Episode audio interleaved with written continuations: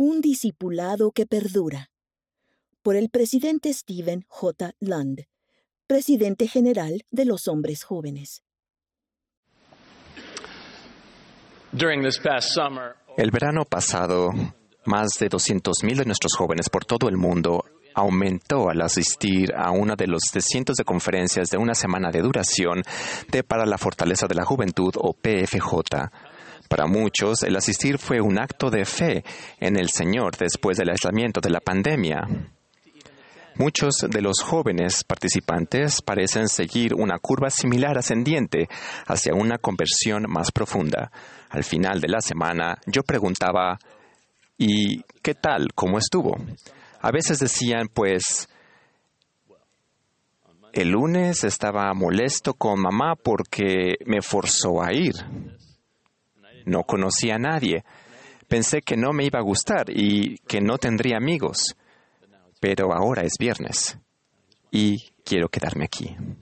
Quiero sentir el espíritu en mi vida. Quiero vivir de esa manera. Cada uno de ellos tiene su historia que contar de momentos de claridad y de dones espirituales de los que los envolvían e impulsaban a lo largo de esa curva de crecimiento. Este verano de PFJ también me cambió a mí, porque he visto el Espíritu de Dios responder sin cesar a los deseos justos del corazón de esa multitud de jóvenes que se armaron de valor para confiar en Él y estar en una semana bajo su cuidado como los barcos de cascos de acero reluciente en el mar, vivimos en un entorno corrosivo en el que se debe mantener las más brillantes convicciones a conciencia, de lo contrario pueden rasparse, corroerse y luego desintegrarse. ¿Qué tipo de cosas hay que hacer para mantener el fuego de nuestras convicciones?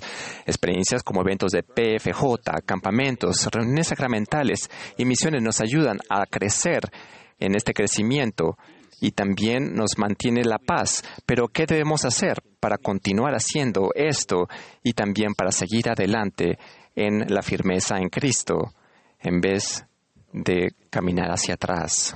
Debemos de continuar haciendo lo que nos trajo hasta allí en primer lugar, como primero orar a menudo, sumergirnos en las escrituras y servir con sinceridad. De algunos de nosotros podría requerirse un ejercicio de confiar en el Señor para ir a una reunión sacramental, pero una vez allí, la influencia sanadora de la Santa Cena del Señor, las infusiones de los principios del Evangelio y el sustento de la comunidad de la Iglesia pueden ayudarnos a seguir más adelante. En PFJ, más de 200.000 jóvenes llegaron a conocer mejor al Salvador mediante la simple fórmula de reunirse donde dos o más estaban congregados en su nombre, estudiar y poner en práctica el Evangelio y las Escrituras, cantar, orar juntos y hallar paz en Cristo, es una poderosa fórmula para el despertar espiritual. Este vasto grupo de jóvenes que ahora ha regresado empieza a confiar en Jehová cuando se está en medio de las estridencias del mundo desenfrenado, una cosa es escucharlo a él en un lugar tranquilo, de contemplación con los libros canónicos abiertos, pero es muy distinto seguir con nuestro discipulado bajo una avalancha de distracciones mundanas, donde debemos esforzarnos por escucharlo a él, aún a través del bullicio generado por el egocentrismo y la poca confianza. Que no quede duda de que nuestros jóvenes tienen cualidades de héroes cuando deciden que en su corazón y su mente se mantendrán firmes contra los combatientes valores morales de nuestra época. ¿Qué pueden hacer las familias para seguir adelante?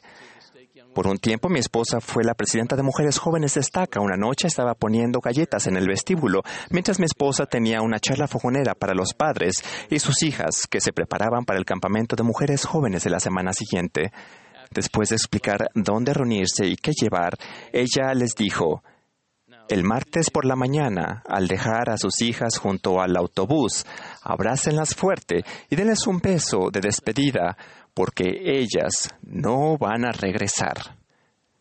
Escuché un grito ahogado de asombro y me di cuenta que fui yo. ¿No van a regresar? ella continuó diciendo, cuando dejen a las jóvenes esa mañana, ellas dejarán atrás las distracciones de las cosas de menor importancia y pasarán una semana juntas aprendiendo, creciendo y confiando en el Señor. Juntas oraremos, cantaremos, cocinaremos, serviremos, compartiremos testimonios, haremos cosas que les hagan sentir el Espíritu de Padre Celestial toda la semana hasta que queden impregnadas hasta los huesos. Las jóvenes que vean bajarse del autobús el sábado no serán las que hayan dejado el martes, sino que serán nuevas criaturas. Si las ayudan a mantenerse en ese plano más elevado, ellos, ellas, las asombrarán y seguirán cambiando, y su familia también cambiará. Ese sábado sucedió tal como ella lo predijo. Mientras yo recogía las tiendas de campaña, escuché la voz de mi esposa en el pequeño boscoso anfiteatro donde se habían reunido los jóvenes antes de volver a casa. Ella dijo, Ahí están. Las hemos esperado toda la semana, nuestras jóvenes del sábado. Los fieles jóvenes de Sion navegan por una época asombrosa. Buscan hallar gozo en este mundo de conmoción profetizada, sin llegar a ser parte de ese mundo que es ciego a la santidad.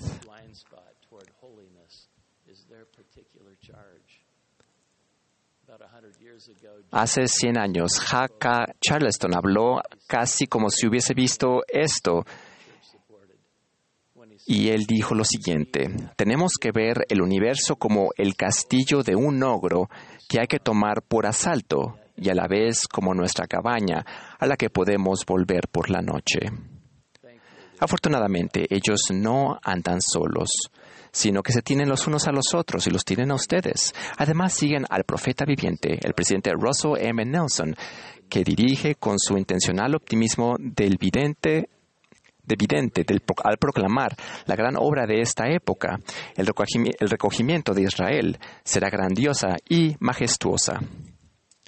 Este verano, mi esposa Colleen y yo hicimos escala en Ámsterdam, la ciudad a donde hace muchos años llegué como misionero nuevo, después de meses de esfuerzo por aprender el idioma neerlandés. Nuestro vuelo de KLM estaba por aterrizar y el capitán hizo un anuncio incoherente por el altavoz. Tras un momento de silencio, mi compañero dijo en voz baja, Creo que eso fue neerlandés. Nos miramos leyéndonos la mente y dijimos, oh no, estamos perdidos. Pero no fue así. Mientras recordaba maravillado los saltos de fe que dimos en aquel entonces al caminar por ese aeropuerto hacia los milagrosos, los milagros que se derramarían sobre nosotros como misioneros, de repente, un misionero de carne y hueso que abordaba un avión para volver a casa me trajo en un instante al presente y me dijo, Presidente Lund, ¿qué hago ahora? ¿Qué debo hacer para mantenerme fuerte?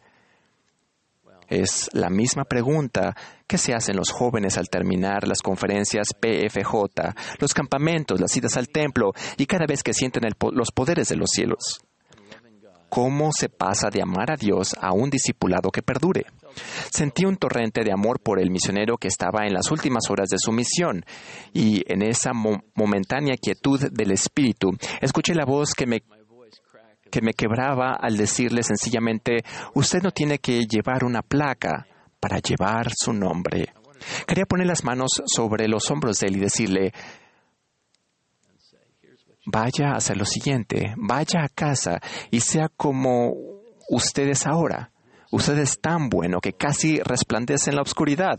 La disciplina y los sacrificios de la misión lo han convertido en un magnífico hijo de Dios. Siga haciendo en casa lo que funcionó aquí con tanto poder. Ha aprendido a orar, a quién orar y el lenguaje de la oración. Ha estudiado sus palabras y llegado a amar al Salvador, al tratar de ser como Él ha amado al Padre Celestial como el Salvador amó al Padre Celestial, ha servido a los demás como Él lo hizo y ha vivido los mandamientos como Él los vivió.